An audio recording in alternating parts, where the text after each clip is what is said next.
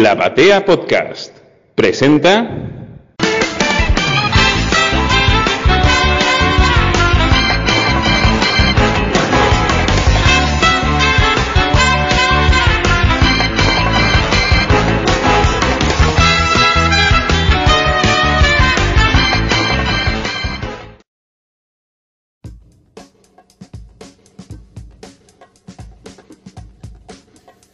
Hola, ¿cómo están? Bienvenidos a un nuevo episodio de Crónicas Superheroicas en podcasts y por la batea. Y hoy regresa una consentida de nuestro espacio y por supuesto es Wonder Woman.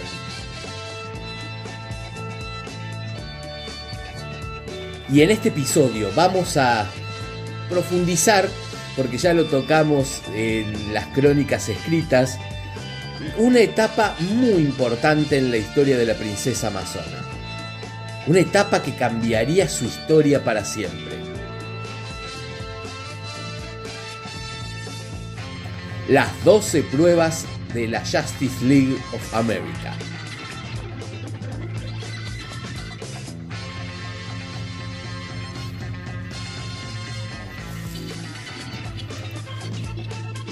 Este fue uno de los momentos más importantes de la etapa de Wonder Woman pre-crisis. Fue una pionera en las sagas con continuidad. En lo personal, fue lo primero que leí de la Mujer Maravilla. Las 12 pruebas, como es llamada actualmente, fue el retorno de Diana a su manto de Wonder Woman, inaugurando continuidad. O generando una nueva continuidad. Tenemos que hacer un poco de, historia. En 1972, la salida de la etapa sin poderes fue bastante caótica. Denis O'Neill, que había sido el autor principal de Wonder Woman de 1968 a 1972, y su editor entre los números 199 y 203, deja la serie. Y regresa a ella como editor y guionista el célebre e infame Robert Carriger, que en lo personal creo que es quien más daño más beneficios le trajo a Wonder Woman. Fue el guionista de Wonder Woman que más tiempo escribió sobre ella en toda su historia. 22 años. Y bueno, en 22 años, como les decía, le hizo tanto daño como tanto beneficio, casi en partes iguales.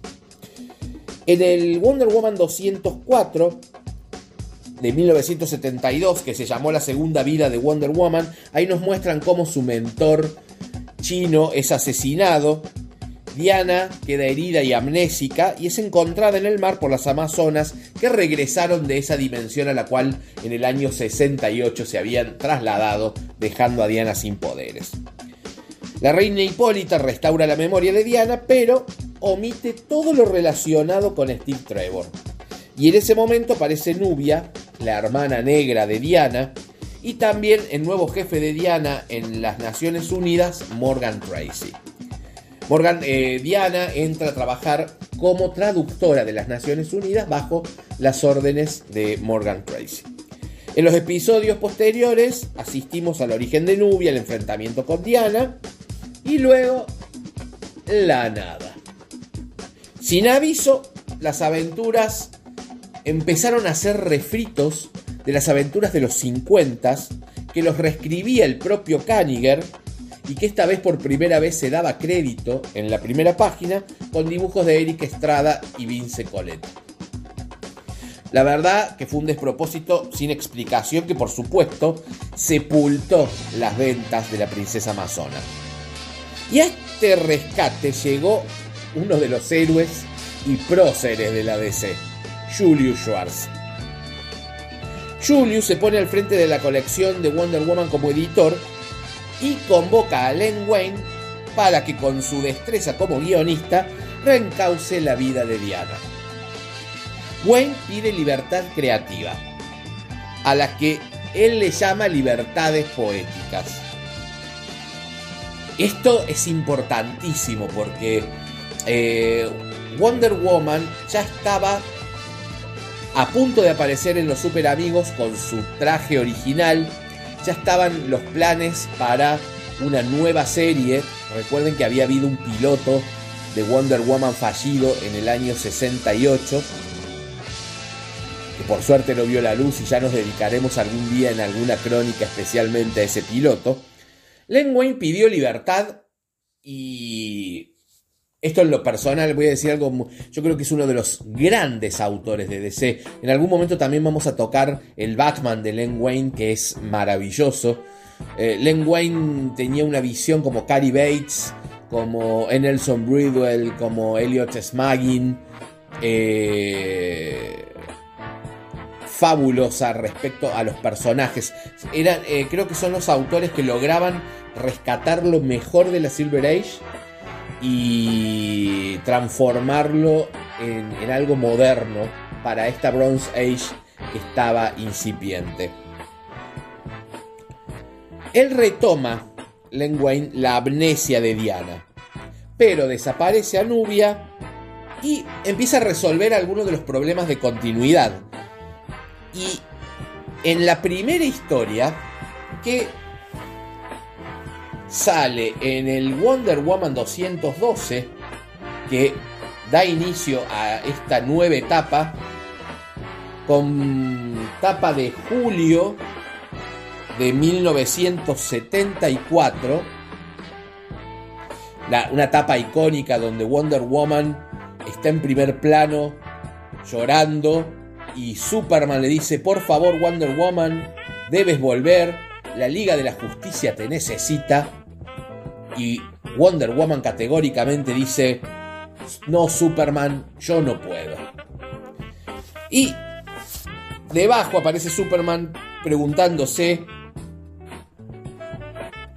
¿quieren saber, quieren leer sobre esta extraña historia de Wonder Woman? Bueno, se las voy a contar yo exactamente como sucedió.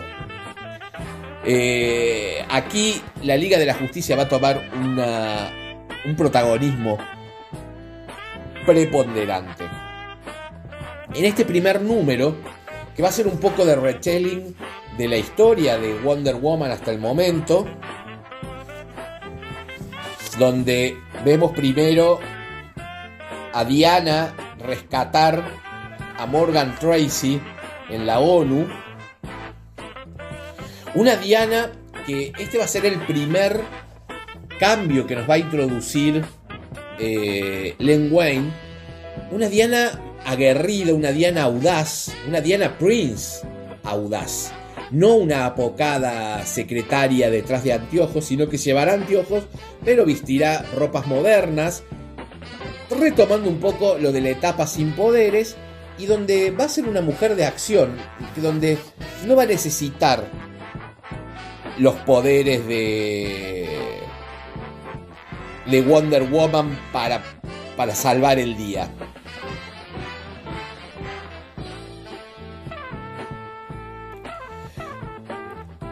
Luego, eh, Diana se transforma, Diana Prince se transforma en Wonder Woman, introduciendo otro gran cambio que será que se cambie, su transformación sea con su lazo dorado. Y ahí, mientras se va transformando en una secuencia eh, dibujada magistralmente por Kurt Swan, porque bueno, este primer número fue escrito por Len Wayne y con dibujos de Kurt Swan. Y a ver quién es el entintador. Y Tex Blysdell. Tex Blysdell va a ser el entintador de casi toda esta etapa en Wonder Woman. Eh, Diana va explicando en sus pensamientos este nuevo cambio. Dice, la nueva, el, nuevo traje, el nuevo cambio de traje fue desarrollado por las científicas amazonas para poder hacerlo eh, rápidamente. Dice, y trataron con una solución especial las vibraciones de mi lazo mágico, transformando a Diana Prince en Wonder Woman y viceversa. Y así esta nueva transformación tomará protagonismo en los cómics hasta Crisis. Esto va a estar inalterable en los cómics. Después vemos a Wonder Woman que viaja hacia la antigua hacia el antiguo cuartel de la Liga de la Justicia en la, en la cueva de la montaña, en el, en el santuario, donde que ya se habían, ya a esta altura eh, la Liga de la Justicia tenía el satélite. Y ahí es donde Superman la descubre y ella le dice que no recuerda que la Liga de la Justicia ahora está en el, satélite. Y le cuenta que solamente recuerda vagamente lo de Ichin y recuerda la muerte de Steve Trevor, pero que hay un montón de cosas que ella no recuerda y que se siente rara al tener esos vacíos de memoria. Así es como Diana viaja a Isla Paraíso a pedirle explicaciones a su madre y ahí la madre le confiesa que ha manipulado su memoria para poder mantener su estabilidad emocional y psíquica equilibrada. Diana se enfrenta con su madre en un enfrentamiento, la verdad, memorable. Creo que es una de las... Si no me equivoco, creo que es el primer enfrentamiento de Diana desde un lugar adulto con su madre, que después esto se repetirá infinitísimas veces y post-crisis muchísimas más. Antes la relación de Diana era de, sumisión y obediencia a su madre, siempre. Y acá por primera vez Diana se siente traicionada por su madre, se enfrenta a su madre. Y al regresar al mundo terrenal,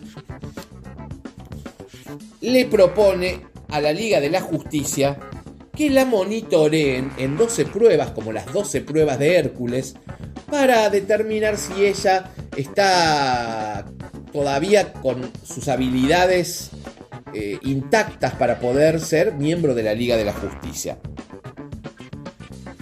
Esto, la verdad que es, que, es una historia, esto lo voy a decir en lo personal, absolutamente novedosa.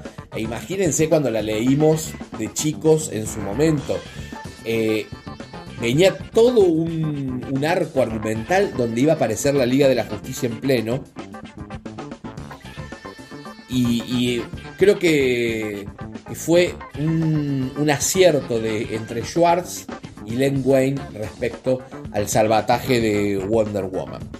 Como decíamos, fue el número 212 que dio inicio a una gran saga y la etapa quizá más importante de, Wonder Woman en, los 70. Como también decíamos, además de comenzar estas 12 pruebas, sentó bases de continuidad. Como decíamos en, en, uno de los episodios anteriores, DC tenía una continuidad que se intentaba cuidar, se rompía en momentos y en otros momentos se intentaba encauzar. Diana adquiere un look moderno, se afinca en Nueva York, comienza a trabajar como agente de las Naciones Unidas, no como traductora.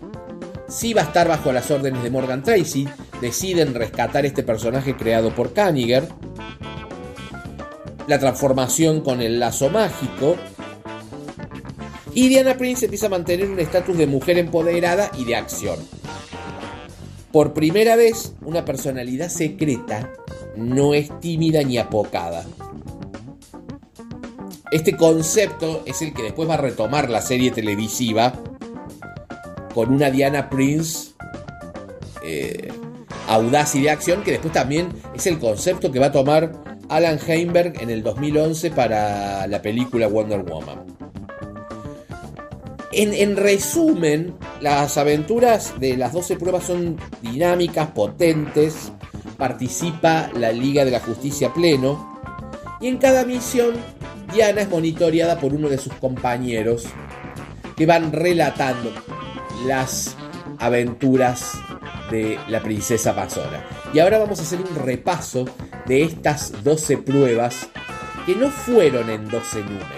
Hubo una pequeña trampita para que fueran en menos números. Sí duró casi un año o un poco más porque en ese momento Wonder Woman salía bimensual. O por lo menos después, en la, creo que a la mitad de la serie comienza a salir mensual. Así que bueno, vamos a, ir recorriendo aventura por aventura. La primera, obviamente, es en este número 212 y el primer monitor será Superman, como ya estaba eh, anunciado en la portada de este número. Por supuesto que Superman termina dando un buen reporte respecto a Diana, por supuesto que la misión que le toca sortear la, lo hace de forma exitosa.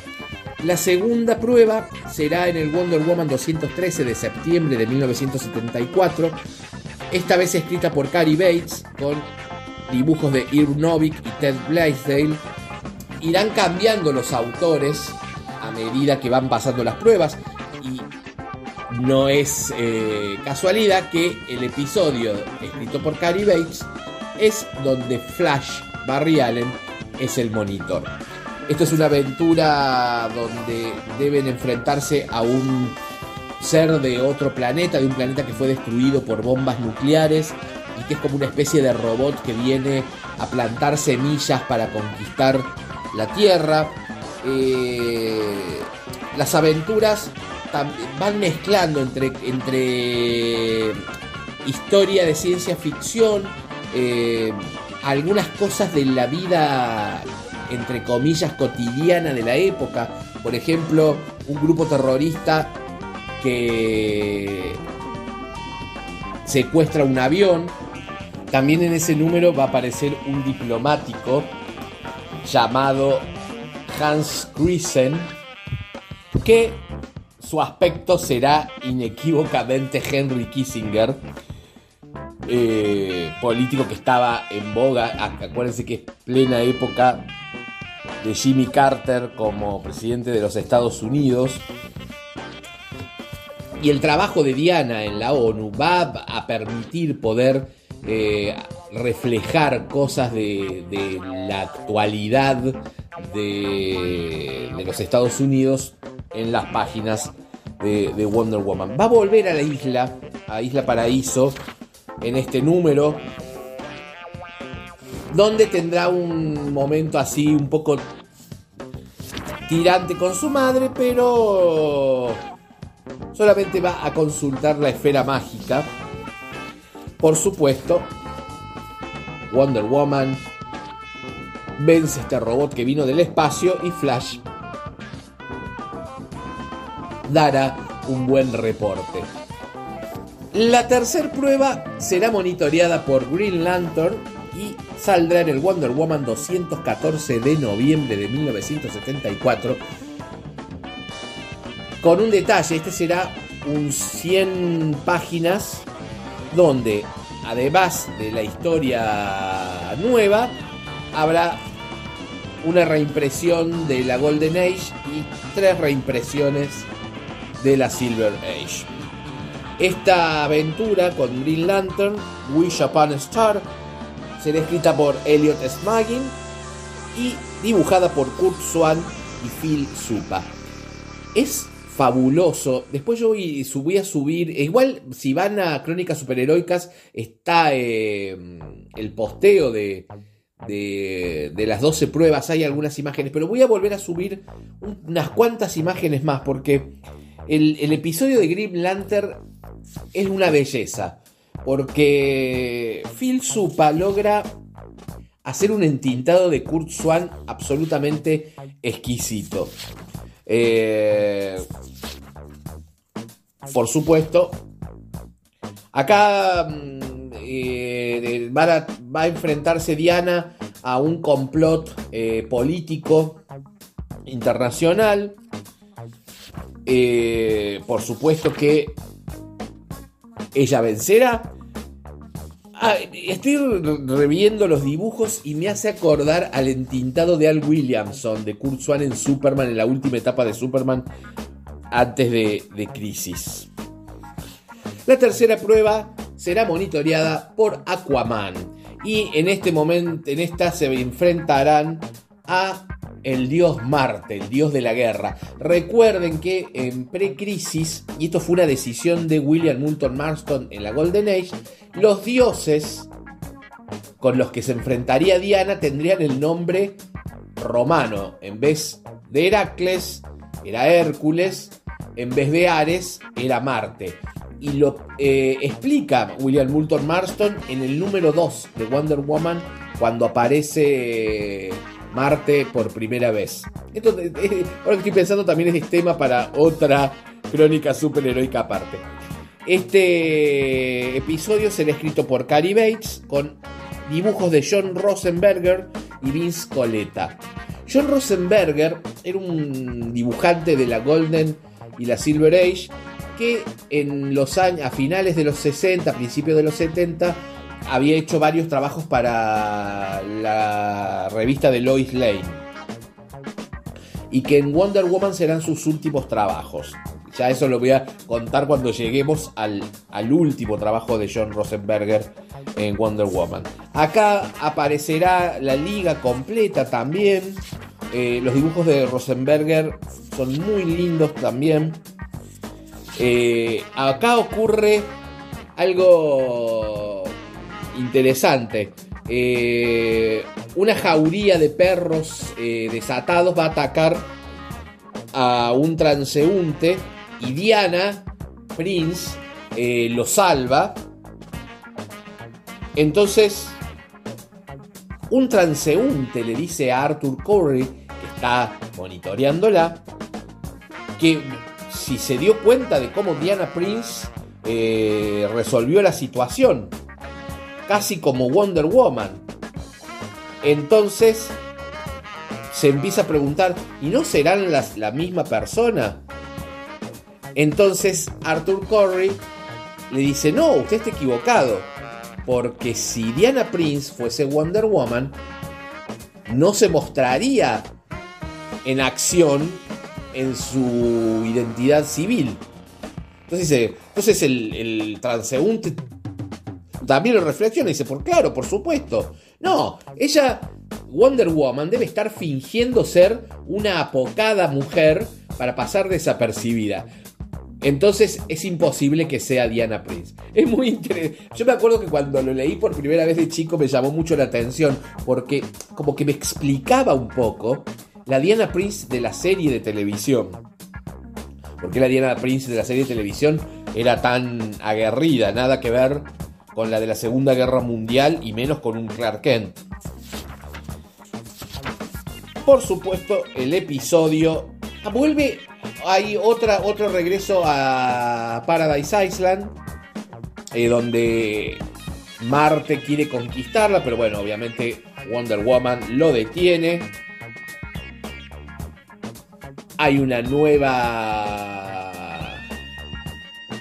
un nuevo reporte favorable y la siguiente historia del Wonder Woman número 16 de marzo de 1975 será monitoreada por Black Canary con una portada maravillosa de Nick Hardy, donde Wonder Woman está deteniendo a unos hombres que quieren eh, entrar a la isla Paraíso. Esta historia será escrita por Elliot Smagin con dibujos de John Rosenberger y Vince Coletta. Acá Diana va a enfrentarse a un magnate eh, que está creando un ejército para atacar la isla Paraíso. Por supuesto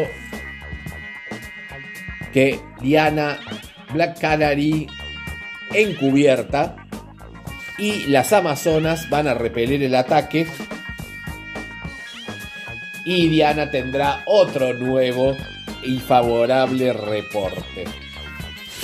El siguiente número va a volver a ser un Número gigante, pero no de 100 páginas, sino de 64, al mismo precio de 100, pero 64. Acá ya la inflación de los 70 se empieza a ver en los cómics de Estados Unidos. Y es la aventura monitoreada por Green Arrow. Este número fue. empezó a ser dibujado por John Rosenberger, que llegó a dibujar cuatro páginas y se enferma, después él morirá dos años después de, de cáncer y no lo puede, no puede terminarlo y quien lo retoma y en realidad lo comienza a dibujar desde el principio es Nick Dillon con Vince Coleta. Eh, el guion es de Elliot Smalling.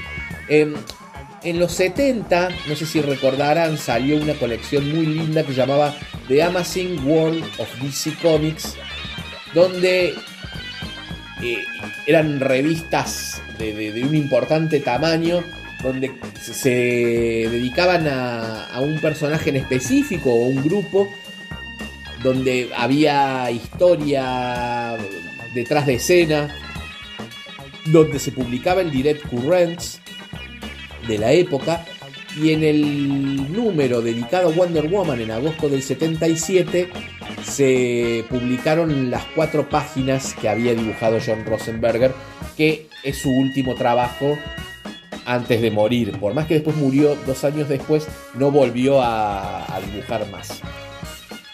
El número con Green Arrow es un número maravilloso, era uno de mis números favoritos actuales. Y ya voy a explicar por qué actuales. Yo este número no lo leí en mi niñez y ya vamos a saber por qué. Aquí se enfrentan al Duque de la Decepción, uno de los villanos clásicos de la Golden Age, regresa, The Duke of Deception, eh, que, va a tener una, personalidad moderna y será The Doc of Deception, el doctor de la decepción. Por supuesto, una, un reporte favorable y en el número 218 de julio del 75 tendremos dos historias, dos pruebas. Una monitoreada por Tornado Rojo, escrita por Martín Pasco y dibujada por Kurt Schaffenberger, donde Diana va a perder, todos los artefactos de Diana van a perder su poder y Diana va a tener que ingeniárselas para, para salvar el día, lo cual lo logra hacer. Y la segunda historia, monitoreada por el mensajero de Ultratumba, donde Diana se va a enfrentar a Félix Fausto. También dibujada por Kurt Schaffenberger, escrita por Martín Pasco, y donde David Michelin hizo una asistencia de guion. Eh, creo que fue la única vez en toda la historia que Kurt Schaffenberger dibujó Wonder Woman. Eh, y creo que no me equivoco, creo que es la única vez que dibuja Wonder Woman. Por supuesto, todas van a terminar bien, ya no lo voy a seguir diciendo porque aclaremos que todas van a terminar bien. La próxima del 219 de septiembre del 75 será monitoreada por El hombre elástico, escrita por Martín Pasco, con dibujos de Kurt Swan y Vince Coleta, donde Diana va a infiltrarse en el mundo del tenis para eh, terminar con un complot de unos eh, seres de otro planeta que están em, suplantando campeonas de tenis para, para poner sus propios campeones. Quizá este vendría a ser uno de los números. El dibujo, el dibujo está lindo, a mí me gustaba, pero de los números es quizás uno de los. Es el más flojo de toda la saga. Y cuando hablo de flojo, es uno muy bueno de esta época. Eh, porque la saga completa está muy bien eh, diagramada. Y acá en los próximos números, en los próximos tres números, que vendría a ser como el desenlace, van a anexarle un misterio. Atom y el hombre halcón eh, son sorteados para monitorear a Wonder Woman, pero descubren que hay dos Wonder Woman. Entonces, en el número 220, Atom monitorea a Wonder Woman enfrentándose con Cronos.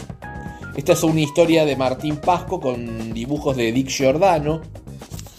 Y es una aventura muy linda. Esta, también recuerdo que me gustaba muchísimo cuando era chico, esta, esta aventura en particular. Porque el dibujo de Dick Giordano siempre es como muy personal, muy, muy bueno. Pero al terminar el, episodio, el hombre halcón dice, todo bien, pero yo acabo de monitorear a Wonder Woman en otro lado. Y no lo puede. Entonces, como que. ¿Cómo? Dos Wonder Woman. El próximo número, que es el 221, es Wonder Woman, escrito también por Martín Pasco. Acá Martín Pasco comienza a hacerse cargo de la serie y lo hará por muchísimo tiempo más, por unos cuantos años, dibujada por Kurt Swan y Vince Coletta, este será el regreso de la doctora Siever.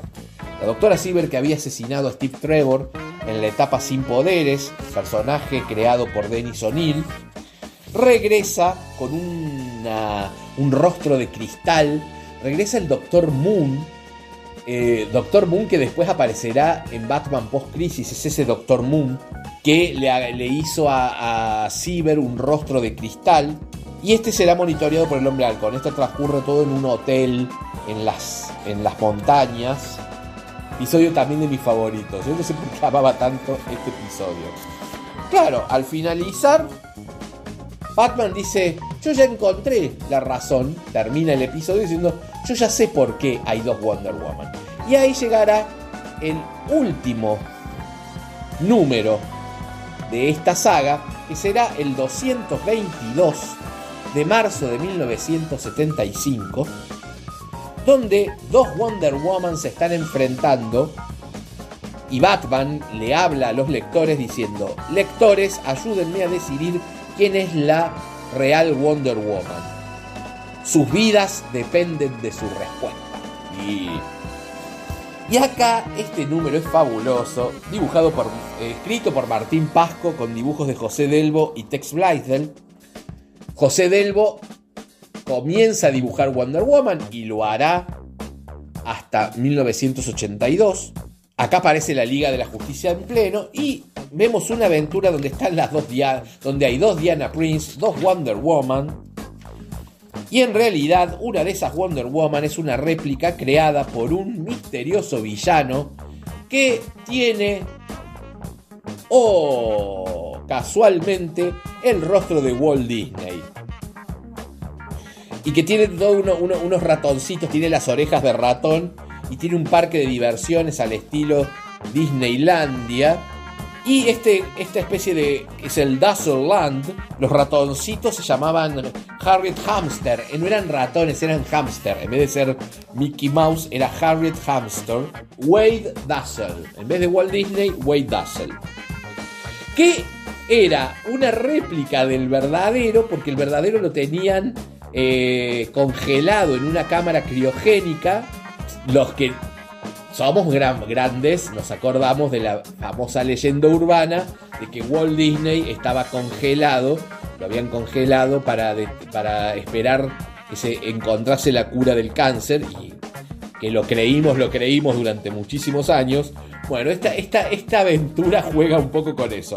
Está este Wade Dazzle eh, congelado y su réplica, que es un robot, es el que maneja todo y que construyó un robot réplica de Wonder Woman. Por supuesto, el robot réplica de Wonder Woman termina destruido. Wade Dazzle termina destruido y Phantom Stranger, el mensajero de Ultratumba, recién lo dije en, en la traducción novaresca de Phantom Stranger, eh, es el que desempata la votación y termina obviamente Wonder Woman siendo recibida nuevamente en la Liga de la Justicia. Y ahí comienza una nueva etapa para Wonder Woman. Que paradójicamente los números siguientes coincidirán con el estreno de el telefilm de Wonder Woman de 1975 con Linda Carter.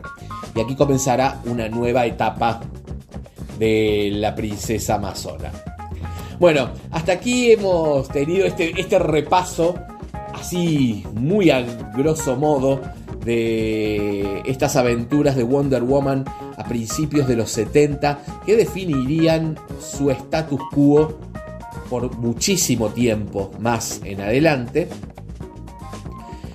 Hoy musicalmente hemos estado acompañados con un poco de funk, eh, con Harvey Hancock y nos vamos a despedir con Harvey Hancock para ir con mucho funk del 74, del 75. Es uno de mis, estilos favoritos. Hoy me, me, di un lujo. Teniendo en cuenta que, esta saga fue muy importante para mí. Para cerrar, eh, les decía que yo no había leído en su momento ni la aventura de Green Arrow ni la de Green Lantern. Por alguna razón que desconocemos, Novaro, que fue donde la, leyó mi, generación en su momento, que a todo esto fue un hito para Novaro. Novaro hacía 8 años que había dejado un poco más, dejado de publicar Wonder Woman y comienza a publicar nuevamente Wonder Woman a partir del 212 y eh, acá estoy viendo, acá tengo la, Novaro, el 26 de marzo de 1979, casi cinco años después de que salió en Estados Unidos, publica el 212. Ya la serie estaba a punto de, ser, de terminar, en realidad. Pero esta fue, y esta fue la primera aventura de Wonder Woman que yo leí que no fuese las revistas argentinas de Mujer Maravilla. Em, con una edición que es muy linda, salvo la traducción, que dejaba bastante que desear. Y lo que a mí me encantaba era que los complementos eran aventuras de la Silver Age, de Wonder Woman, y eso le daba un toque que no, existe en las originales. Pero por una razón que nunca pude descubrir, intenté, intenté investigar, pero no, no, no, no, no pude. No hay, no hay rastros de eso. No se publicó ni la historia de Green Lantern, ni se publicó la historia de Green Arrow. Esas directamente se obviaron. Bueno, no, nos dimos cuenta en su momento, no nos pusimos a contar cada, cada prueba. Eh, Lo confieso, yo en ese momento tenía nueve años. No nos pusimos a contar cada prueba. Eh, yo recién lo leí cuando eh, pude tener acceso a las americanas. Quienes quieran leerlas, obviamente, están en digital, pero DC sacó hace unos cuantos años, creo que hace ya 10 años o un poco menos, sacó un TP maravilloso donde compila los 12 números. No, que solo son 12 números, pero que compila las 12 aventuras bajo el título de 12 Labors. Bueno, ahora sí, me despido. Espero que tengan una gran semana.